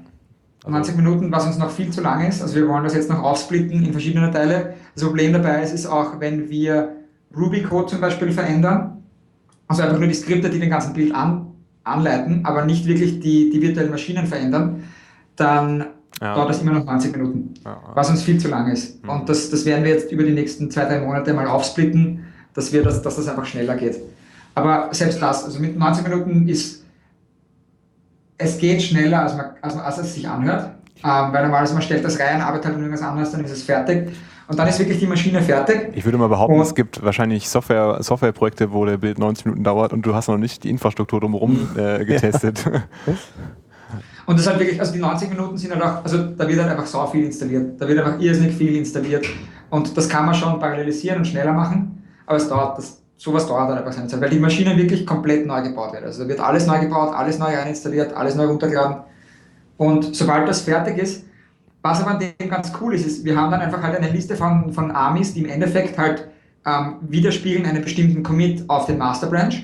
Und was wir machen können, ist, wir sagen, welches Army wir aktiv schalten. Also wir mhm. sagen, äh, also wir haben dann noch ein, also das passiert noch manuell, also das passiert nicht automatisiert, sondern wir gehen dann irgendwann her und sagen, okay, wir wollen jetzt das andere, das neue Army releasen, schalten das aktiv, gehen her, schalten alle alten Maschinen ab, also beziehungsweise sagen den Maschinen, okay, lasst, was ihr noch habt, lasst das durch und dann schaltet es euch ab mhm. und schalten das Army um auf das andere aktive und ab dem Moment nimmt unsere Scaling-Infrastruktur einfach das neue Army her ähm, und skaliert mit diesem nach oben. Und was das Nette daran ist, ist, also wir, wir, wir verwenden kein Puppet oder Chef oder irgendwas, um Server, die wirklich schon stehen, abzudecken oder zu verändern, sondern halt Server sind bei uns halt komplett äh, immutable. Das heißt, wenn der einmal gebaut worden ist, wir, wir greifen den nicht an, wir verändern nicht, es gibt keinen SSH-Access rein, wir gehen dort nicht rein, wir machen nichts, also auf dem Host selber. Ja? Und das hat halt den riesen Vorteil, dass wir wissen, wenn wir zehn Server vom selben Army hochstarten, dann verhalten sich alle zehn Server gleich, weil das ist einfach, das sind genau dieselben Daten, da kann nichts unterschiedlich sein. Mhm. Es kann beim Deployment, weil bei Puppet oder Chef, es kann halt immer irgendwann mal was daneben gehen. Es kann immer mal, dann ist vielleicht einmal das Netzwerk da ein bisschen langsamer und dann geht die Installation dort daneben. Oder irgendwas kann immer sein. Ja. Und das kann halt in dem Moment, in dem du es wirklich vom selben Maschinen-Image startest, also so, sofern Amazon nicht halt irgendein Problem ja. hat und, und wegstirbt, was bis jetzt noch nicht wirklich war, ähm, dann hast du genau dieselbe Maschine. Das geht wahrscheinlich auch deutlich schneller. Also aus einem, ja. aus einem AMI die Maschinen starten ist natürlich immer, immer die gleiche kurze Zeit, äh, die, die genau. dauert im Vergleich zu, man startet ein blankes Image und provisioniert die dann jedes Mal from scratch. Das ist natürlich auch Quatsch. Also äh, ganz genau, wenn man sich eh genau. in, Cloud, äh, in, so einer Cloud-Umgebung befindet, macht halt überhaupt gar keinen Sinn. Also das, äh, das, das muss man Ganz machen. genau.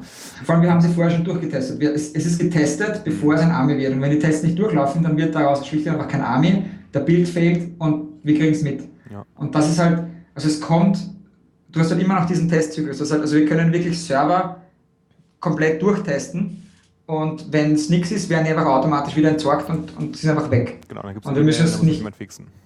Genau, genau. Aber es ist alles nur im Repo. Aber ich muss wieder nur in meinem Repo fixen. Ich muss nicht in einen Server reingehen und den fixen, sondern ich muss in meinen Repo gehen, schiebe halt eine neue Version rein und die das halt updatet oder irgendeinen Fix reinspielt und dann geht das wieder automatisiert raus. Und im Endeffekt, das ist halt für uns extrem wichtig, also sowohl für uns im Team, als auch finde ich etwas, das wir halt oder dass wir sehr, sehr stark nach außen tragen wollen und auch müssen, dass sich das Team immer nur darum kümmern muss, was ist in meinem Repository was habe ich in meinen verschiedenen Branchen, Branches, was habe ich in meinen Features. Und alles danach sollte eigentlich durchautomatisiert sein. Also von Deployment über Skalierung ähm, bis zu äh, Metrics und Notifications sollte alles komplett durchautomatisiert sein. Und ich möchte, dass sich das Team nur darum kümmert, was ist in meinen unterschiedlichen Repositories oder Branches drinnen. Okay. Weil, weil im Endeffekt, wenn ich, mich, wenn ich immer im Hinterkopf haben muss, passt alles mit meinen Servern, muss ich das vielleicht dort reinspielen, muss ich vielleicht das machen, na, wenn ich das releasen will, muss ich vielleicht das noch machen. Das kostet alles so viel Zeit, so viel Fokus.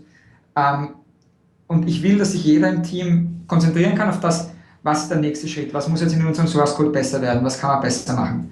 Und wir sind noch nicht hundertprozentig dort, aber schon sehr, sehr, sehr, sehr, sehr, sehr weit dort und fast immer dort. Also es gibt wenig Sachen, wo wir uns wirklich noch wirklich Gedanken machen müssen um die Infrastruktur, weil wir wissen halt eh, ja, also PagerDuty und New Relic und Librato Metrics, das sind noch andere Servers, die wir halt verwenden. Also Librato ist für uns extrem wichtig für unsere ganzen Metriken. Also sowohl, was ganz cool ist, ist, dass sie von Heroku irrsinnig viel reinlesen. Also Heroku spielt halt alle möglichen Metriken zu Memory-Verbrauch und Last und alles mögliche einfach raus. Librato, ins Log schreibt es einfach ins Log rein. Librato liest das Log einfach ein, passt das und macht einfach Graphen draus und wir pushen extrem viel Daten aus unserem Backend-Service beziehungsweise aus den Amazon ähm, Cloud-Daten und auch einfach äh, Business-Metriken, also wie viele Builds laufen gerade und so weiter und so fort und, und wie viele Builds sind letztens fehlgeschlagen oder funktionieren, wie lang ist die durchschnittliche Bildzeit und sowas. Das pushen wir alles in, in Librato rein und haben halt darauf dann teilweise Alerts laufen, die, wenn irgendwelche, wenn zum Beispiel irgendwelche Queues überlaufen, äh, einfach zu viel drinnen ist, ähm, feuern und uns Bescheid geben und sagen, okay, wir sollten uns das anschauen. Und dann, dann muss ich mir nicht wirklich, wirklich, ich muss mir nicht wirklich darüber nachdenken, weil ich weiß eh, dass wenn irgendwas los ist, dann sagt mir das System eh, Achtung, schau dir das jetzt an. Und was ich persönlich, ich finde es sehr befreiend irgendwie, dass ich mich mhm. nicht mehr, oder dass man sich nicht mehr so drum kümmern muss, ja, oder nicht mehr so dran denken muss ständig, weil das macht das automatische System und, und bis, bis hin zu Health Checks. Also wir haben Health Checks drinnen, wo wir sagen, wenn der Ping auf einem von unseren Bildservern über 60 Millisekunden zu Google ist, dann wird der Server einfach abgedreht und fertig. Oder wenn der Load halt zu hoch ist, wird er einfach abgedreht und fertig. Weil ich will einfach, ich will mich nicht damit herumärgern müssen, wenn das Netzwerk irgendwo im Amazon Data Center langsam wird, sondern wenn die Maschine zu langsam wird, dann kümmern wir uns einfach nicht mehr drum, schalten es ab, neue, neue Maschine rein und fertig. Hm. Das ähm, heißt, ihr habt in dem Sinne auch gar keine dedizierte Ops-Abteilung, sondern ihr habt Nein. das so weit weg äh, automatisiert, dass das im Grunde einfach äh, von den Entwicklern gemacht wird. Ähm, ja, also ich bin, was jetzt das ganze Thema so DevOps angeht und so weiter, ja. ich, bin ich ein, ich bin ein großer, also ich, ich finde es sehr, sehr sinnvoll, den, den Gedanken DevOps, wobei das Problem, was ich mit DevOps habe, ist, dass manche Leute es sehen als, naja, Operations können wir jetzt auch meine Rails-Entwickler machen. Das ist es definitiv nicht. Nee, das ist auf jeden Fall nicht. Das ist. Also das ist, ich kann mir nicht einfach meine Ops-Abteilung komplett einsparen, sondern was ich halt mache, ist, dass ich mir halt richtig, richtig gute Sys-Admins hole und anstatt, dass die halt in den Server reingehen und dort halt direkt ihre Sachen machen, ähm, machen sie es einfach über das Repository. Was den netten Vorteil hat, ist, dass jeder im Team hat denselben Workflow. Jeder im Team macht Feature Branches, werkelt an Files im Endeffekt, an Textfiles, an Code, an Source Code herum, ja ähm, stellt dann einen Pull-Request, der wird gemerged und dann deployed. Und das ist jetzt wurscht, ob ich das mehr Operations mache oder mehr ähm, auf der, auf der Rails-Ebene mache oder Frontend-Leute. Aber jeder Frontend-Engineer bei uns hat oder ein sehr, sehr ein, ein Workflow, der sehr, sehr knapp an dem ist, was jeder, bei, der bei uns halt ähm, auf den Bildservern arbeitet, ähm, macht. Also da ist nicht von der Entwicklung her nicht viel Unterschied, mhm. weil im Endeffekt sind es nur Textfiles, die ich zwischen verschiedenen Git-Branches herumschiebe. Und diese Textfiles ist halt dann Source Code oder Bash Script oder was auch immer. Und was ich finde, ist, dass, dass dadurch, dass du so einen ähnlichen Workflow hast, verstehen sich die Leute besser, sie verstehen besser, was, wenn wir im Stand-up sind und einer sagt, ja, ich habe da halt noch meinen Feature Branch, da arbeite ich an dem, ist einfacher zu sagen, als ich sagen, ich muss halt noch Server XYZ rein und irgendwelche Sachen updaten. Ja? Vor allem, wenn alle, alle durch die gleichen Mechanismen durchgehen, dann, äh, genau. dann Spaß, also dann bist du auch deutlich effizienter da drin, diese Sachen zu optimieren, weil ne, wenn du das einmal optimierst, optimierst du es für alle und hast halt nicht ja. verschiedene, genau. verschiedene genau, Flows. Ähm, äh, ja. Ähm, was be bezüglich so Architektur, Infrastruktur, wie, wie kommen denn dann die Bildjobs? Also du sagtest ja, dass ja diese AMIs verändern sich nicht. Da kommt auch nicht noch irgendwie Konfiguration drauf, wenn die dann tatsächlich gestartet werden? Oder Nein, also das kommt alles mit beim Bauen. Das heißt, die sind wirklich komplett statisch. Dann würde mich zum Beispiel ja. inter interessieren, äh, wie erfahren die denn dann von, äh, von neuen Builds, die sie, die sie ja. ausführen sollen? Also wir haben im Endeffekt, wir haben einfach einen, einen also wenn die, wenn die Server aufstarten, wird einfach Sidekick gestartet, also einfach ein Sidekick-Client. Auf den, auf den AMIs. Auf den, auf den AMI-Servern, genau, ja. Das ist einfach ein Cron-Job, der halt einfach, also halt ein, ein, ein Init-Job, der einfach, wenn die, der Server gestartet wird, ähm, startet sich der einfach, äh, hängt sich in, in Sidekick rein und fängt einfach an, auf den richtigen Queues zu lesen und zieht und dann die Jobs rein und arbeitet dann. Also okay, also das heißt, äh, der äh, Sidekick äh, benutzt ja Redis äh, als, ja, genau. als, als, als Queuing und Datenbanksystem dahinter und das, ja. das ist dann einfach euer Redis, den ihr auch über äh, äh, ja, also der hat auch dann als Heroku Add-on bei euch läuft. Genau. Ja. Mhm. Also es ist kein Heroku, wir haben nicht das Heroku Add-on drinnen, sondern wir haben es halt extra davon gekauft, aber oder gekauft, wir zahlen halt extra dafür. Aber ja, genau, also wir verbinden einfach, also Sidekick, der einfach, also von die, die, die Rails-Applikation schiebt einfach die Builds in, in Sidekick rein mhm. und ähm, die werden dann im Hintergrund gelesen und abgearbeitet und da wird halt dann regelmäßig Log, also jedes Mal, wenn ein Log-Output äh, kommt, ähm, wird das wieder zurückgeschrieben auf die Web-App, auch über Sidekick und ins, ins Log bei uns reingespeichert, also in Datenbank gespeichert und dann, dann geht es halt über Pusher-App, geht es dann raus. benutzt ihr dann äh, Sidekick Pro, vermute ich mal? Ja. ja. Okay, also diese nette, also ich weiß gar nicht, 500 Euro oder was das irgendwie im Jahr kostet. Also auf jeden Fall ein Witz. Es ist ein Witz. Ja, ja also absolut, um, um ja. das halt zu unterstützen. Also ich meine, die, äh, die ja. freie Version ist ja schon, ist ja schon großartig. Also mit welcher Energie da, da äh, das halt vorangetrieben wird. Und, ähm, absolut. Ja, also, also wir, wir, haben auch lang genug, also halt lang genug einfach die, die, die freie Version benutzt und ähm, bin sehr, sehr happy, dass wir jetzt ähm, in einer Situation sind, wo wir halt da ein bisschen wieder Kohle zurückgeben können. Ja? Also das macht, das, das Ding ist echt richtig, richtig, richtig gut. Ich also, man, also ich finde ja schon fast, das kann man schon fast so bezahlen, dass wenn man die Pro-Features gar nicht bräuchte, einfach nur um sicher, absolut sicherzustellen, dass, ja. er, dass er da weiter daran gearbeitet wird, weil ja. das einfach ein ziemlich cooles. Äh, absolut. Cooles also was bei uns im Endeffekt auch wirklich, ich meine, Reliability ist für uns ganz, ganz nett und wichtig, aber wir haben halt auch selber Retries eingebaut auch. Aber es ist ein, ein großer Teil, Teil davon ist auch einfach zurückgeben an ihn, ja. weil er halt wirklich super ist. Ja. Äh, und wie ist das dann, wenn der Bild jetzt abgeschlossen auf der äh, Maschine? Dann wer, wer fährt die dann wieder runter? Dann wird die direkt wieder platt gemacht. Also im Grunde fährt. Ganz genau. Und das, das also läuft dann also auch also über der Sidekick? Der LXC-Container wird platt gemacht. Ja, ja, genau. Ja, ja. Genau, ja, nein. Also der, der, der, also wir haben einfach im Endeffekt halt innen einen Sidekick-Worker, den wir haben, der den Bild anstößt. Ähm, der startet am Anfang die Maschine, führt den ganzen Bild aus, schreibt alle Daten wieder über Sidekick zurück. Ah, okay. Ähm, und ganz zum Schluss einfach wird die VM einfach zugemacht und wird alles gelöscht und das war's dann. Ah, okay. und, der, und, der, arbeitet den nächsten ab. Mhm. Okay, das heißt, der äh, Sidekick Worker läuft auf dem Host, ja? Ja, ja, genau. Genau, ah, okay. ja, der Sidekick Worker läuft, läuft, auf dem Host und ähm, kümmert sich das eben vom Starten bis zum Durchführen und alles zurückspielen und dreht dann nachher wieder alles ab und ja, geht halt auf die nächste. Okay, cool, cool.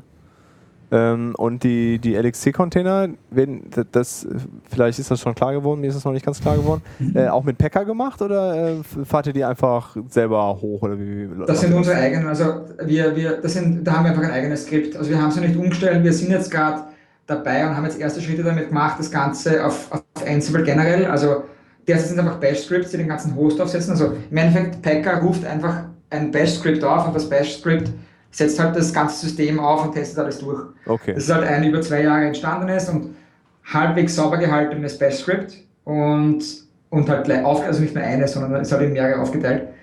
Ähm, wir sind gerade dabei, das auf, auf Ansible umzustellen. Mhm. Ähm, ist jetzt ein bisschen, oder haben jetzt einmal damit angefangen. Einer von uns hat mal angefangen, Sachen auf Ansible zu migrieren.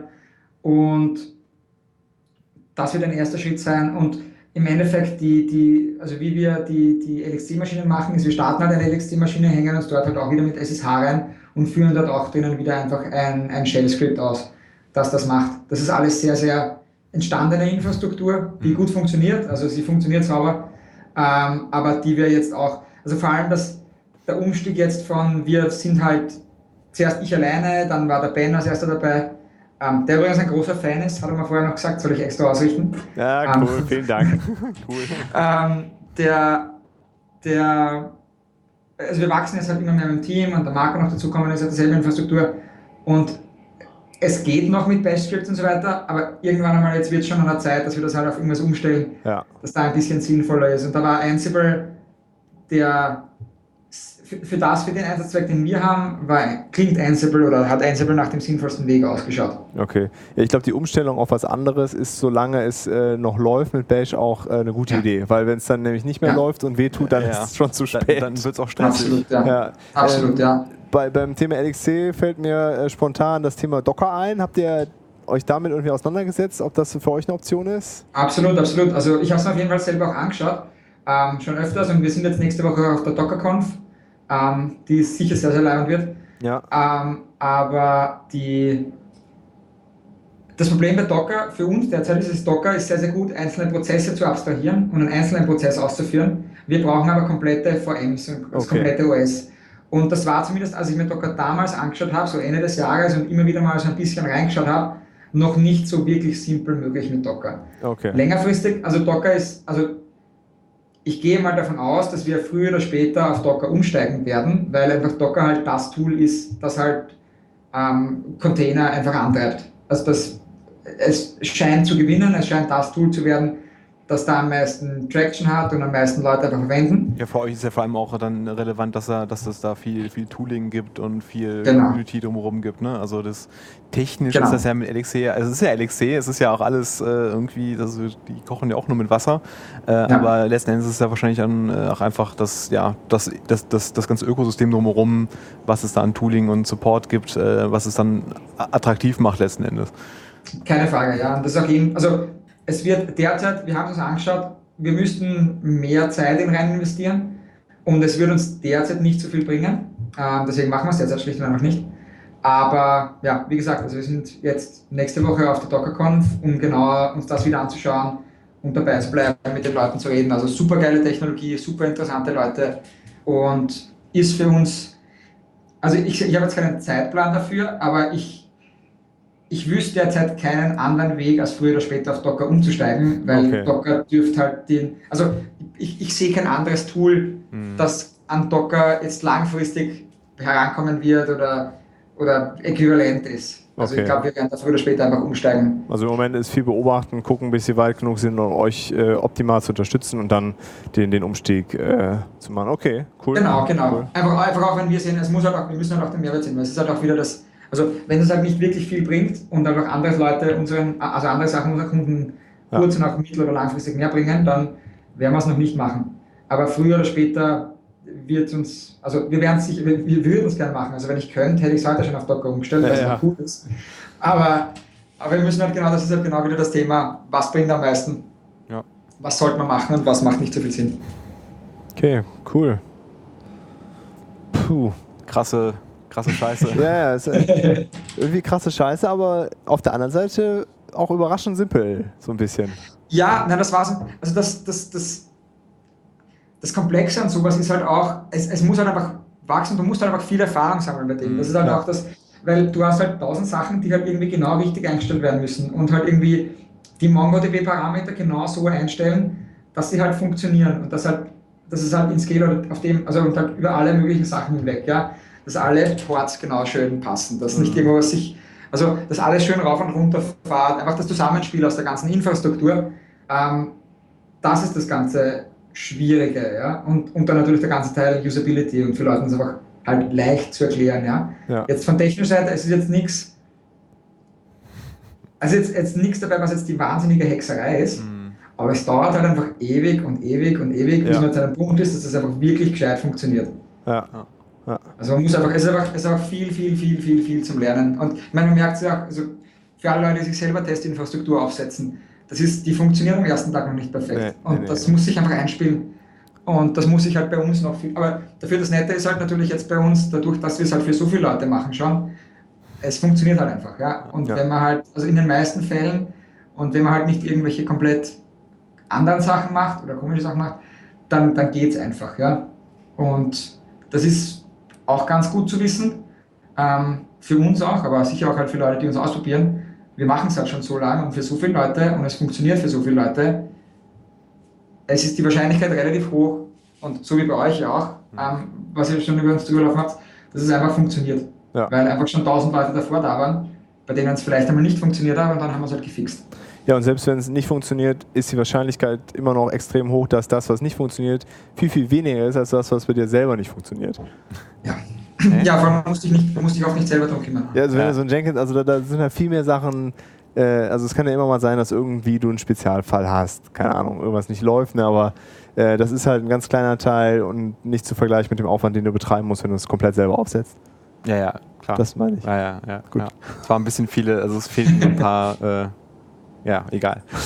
äh, äh, nee, nee, also, ach ja, oh Gott, Jenkins, oh, das war, äh, das, das, dauert, dauert immer ein, zwei Tage, das aufzusetzen und alle, alle zwei, drei Wochen geht es immer so richtig Ach, kaputt. Und, und dann aktualisieren, das ist alles nicht hübsch. Ja, ja, und das, ja, ab, genau, abgesehen von, dass das Interface halt eine Katastrophe ja, ist. Genau. Ja. Und äh, wie, du das auch, wie du das halt auch anfangs gesagt hast, also diesen, diesen, diesen Fokus da, eine, eine, eine coole User Experience äh, für, die, äh, für, die, für die Developer hinzulegen, die das halt benutzen, das ist halt, allein das ist schon ein Grund, äh, da 50 Dollar auszugeben für, weil definitiv. Also, willst ja, ach, Ding ist einfach schlimm. Äh, vielleicht nochmal so zum Abschluss ein bisschen über dieses User Experience äh, Zeug, Zeug reden. Ähm, mhm.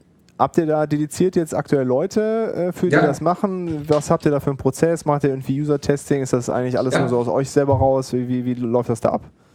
Also ja, haben wir. Also wir haben jetzt vor kurzem hat bei uns ein, ein neuer Frontend-Typ auch angefangen, der, also der, der Roman, der sehr viel Erfahrung auch mit User-Tests hat. Ähm, ja. Der konkret schlicht einfach das zum einen auf der Uni einfach schon gemacht hat und danach in verschiedensten Firmen einfach viel User-Testing und Usability und sowas schon gemacht hat. Und eine neue Designerin hat bei uns auch begonnen, die Ines, äh, die auch einfach sehr viel im Design und Usability schon gemacht hat und noch viel mehr in die Richtung gehen möchte. Ähm, die zusätzlich halt zu Alex und, und, und Mani, die das bei uns vorher schon gemacht haben. Und damit, also es ist eine Mischung aus zum einen halt viel Feedback sammeln von Kunden. Also wir sind halt super viel in Kontakt mit mit, mit Kunden, schreiben denen immer wieder mal, machen immer wieder mal äh, User-Interviews mit einfach bestehenden Kunden ja. und fragen sie halt auch ständig nach äh, Feedback und haben einfach auch schon viele Kunden, weil wir halt mit vielen schon so lange reden und einige haben, die halt einfach schon über ein Jahr oder eineinhalb Jahre bei uns dabei sind. Was für eine Firma, die jetzt seit eineinhalb Jahren das wirklich quasi professionell macht, schon relativ lang ist. Mhm. Ähm, die vertrauen uns auch schon so und die sagen uns, wenn irgendwas nicht passt. Ja? Also wir, wir kriegen einfach irrsinnig viel Infos von den Leuten direkt, die es benutzen ja. und, und fragen auch jeden, also ob sie uns irgendwas sagen können. Ja? Also wir, wir brauchen halt diese Infos, um es besser machen zu können. Also wenn es irgendwas gibt, mir sind die, die Leute, die mir ewig lange E-Mails schreiben, was man alles besser machen können, das sind die besten Leute, die es gibt, weil da kann ich wirklich was tun dagegen. Also ja, ja. da kann ich wirklich, das kann ich nehmen und da können wir wirklich was daraus ableiten. Und die, die sind, also die kriegen Sticker ohne Ende und was auch immer wir haben. Also die sind wirklich, wirklich dankbar. Ja. Weil, weil sonst, also wenn es halt jemandem nicht gefällt und er sagt es mir halt nicht, dann kann ich halt nicht viel dagegen tun. Also ja. ich, das, ich kann halt nur irgendwann rauslesen, okay, es gibt halt vielleicht viele Leute, die es die, dann nicht mögen, aber ich, ich kann nicht, also ich kann nicht viel rauslesen daraus, ja. Macht ihr das auch? Dann, äh, macht ihr auch irgendwie so, so User-Tracking im Sinne von, dass ihr euch irgendwie so in Metriken oder sonstigen Sachen anschaut, wie die, wie die, wie, wie die Benutzer mit, mit, mit eurer Seiten oder mit euren Seiten ja. interagieren und sowas? Ja, ja, klar. Ja, machen wir also von, von Google Analytics, Mixpanel, das wir verwenden.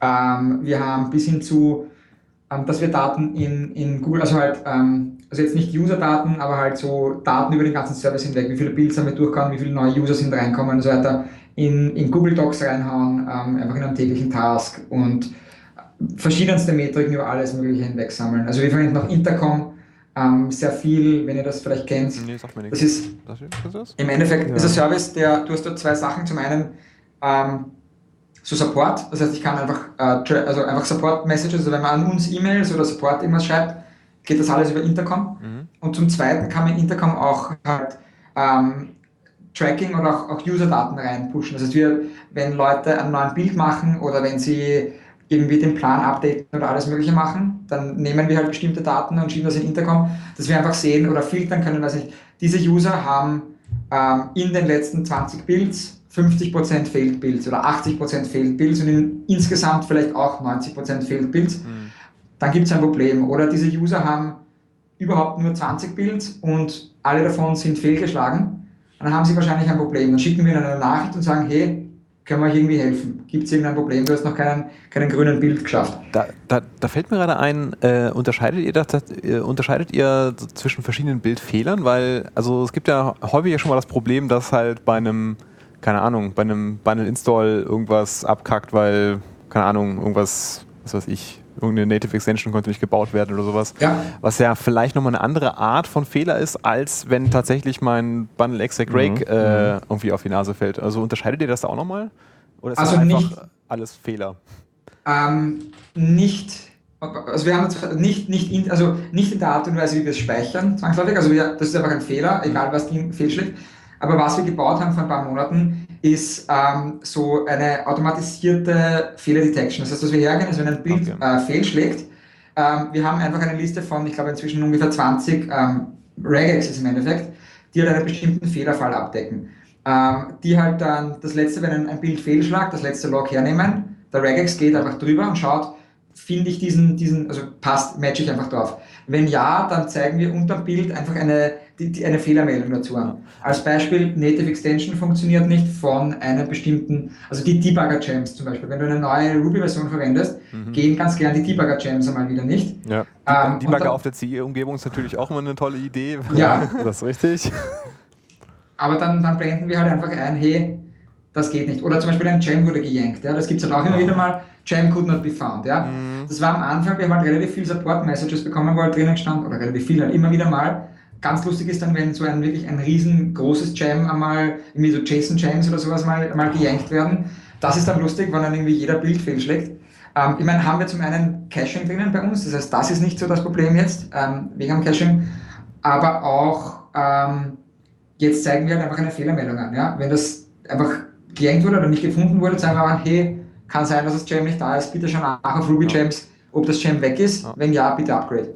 Also ich meine, so eine, also cool. alleine schon eine Unterscheidung zu haben von äh, irgendwelche Kommandos vor, also irgendwelche Setup-Kommandos sind fehlgeschlagen. Das, ja. Ist ja, das ist ja schon mal, da, also da muss man noch nicht mal eine Regex machen oder so, um einfach nur zu sehen, okay, das ist irgendwie so eine Setup-Phase, wo da was mhm. schiefgelaufen ist, oder das sind halt tatsächlich meine, meine fachlichen, funktionalen Tests, die da jetzt gerade auf die Nase gefallen sind. Ne?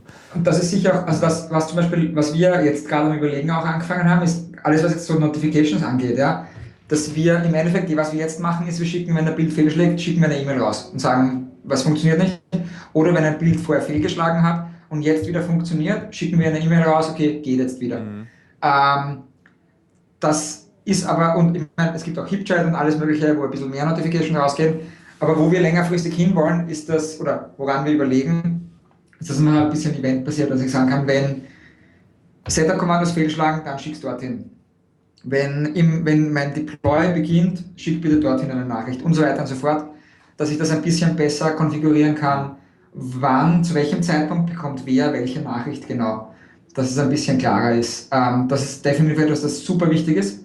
Und vor allem jetzt auch, wo, wo immer mehr Teams halt einfach größer werden, ja. ähm, wird es immer wichtiger, weil wenn du halt irgendwie super viel Builds drüber schiebst und dann gehen halt einfach nicht viele mal daneben, ähm, auf Feature Branches, was ja voll okay ist, ähm, dann möchtest du aber nicht ständig E-Mails dazu bekommen. Ja, ja. Und da haben wir schon, also wir bauen da immer mehr, dass man sagt, man kriegt nur seine, die Masterbrand-Spiele und seine eigenen und so weiter.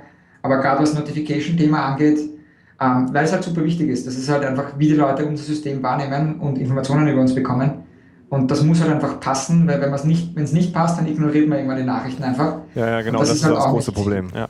Genau. Dann, äh, wenn das dann zu viel Neues ist, dann ist dann auch egal. Ne? Dann schaltet man irgendwie alles ab und dann kommen die wichtigen Nachrichten auch nicht mehr durch. Ja, genau. Kenn ich. Wenn alles gleich ist, ja, ja, auch schon alles gehabt. Naja.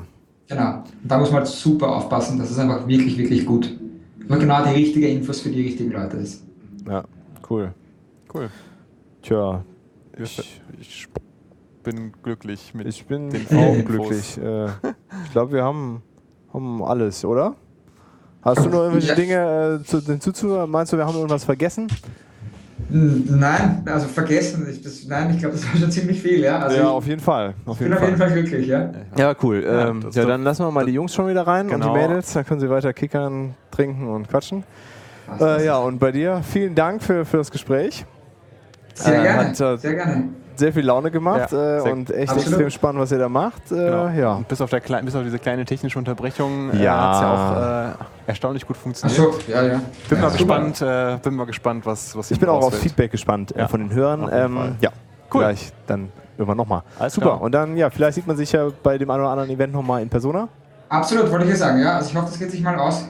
Ähm, Wäre sehr, sehr cool. Würde mich Ja. freuen, ja. Definitiv, Alles klar. definitiv. Und Gut. ansonsten, äh, ja, ihr sucht Entwickler, Wien und Boston, ne? Wien Genau, aber generell Stadt. auch sonst, wenn Boston Leute, wenn coole, coole Entwickler generell nach Wien kommen, einfach mal besuchen, sie sollen uns Bescheid geben. Wir haben ein Team, das immer, sich immer freut, mit neuen Leuten auf ein Bier zu gehen. Also, Ja. die sollen sich einfach bei uns und antwittern, wir gehen immer gern mit Leuten auf ein Bier. Sehr gut. Und, Gut, oder, das ist aber eine Ansage. haben Mate im Büro und Bier im Büro. Also wenn wer vorbeikommen möchte und, und cool ist, soll er sich einfach bei uns melden. Alles wir haben die Leute immer gern bei uns. Super. Guti, ja, dann, dann- danke Flo und äh, viel Erfolg weiterhin. Genau. Dankeschön, ja. Wir sagen mal bis zum nächsten Mal. Ne? Bis zum nächsten Danke Mal. für die. Einladung, ja. Gerne, ciao, ciao. ciao.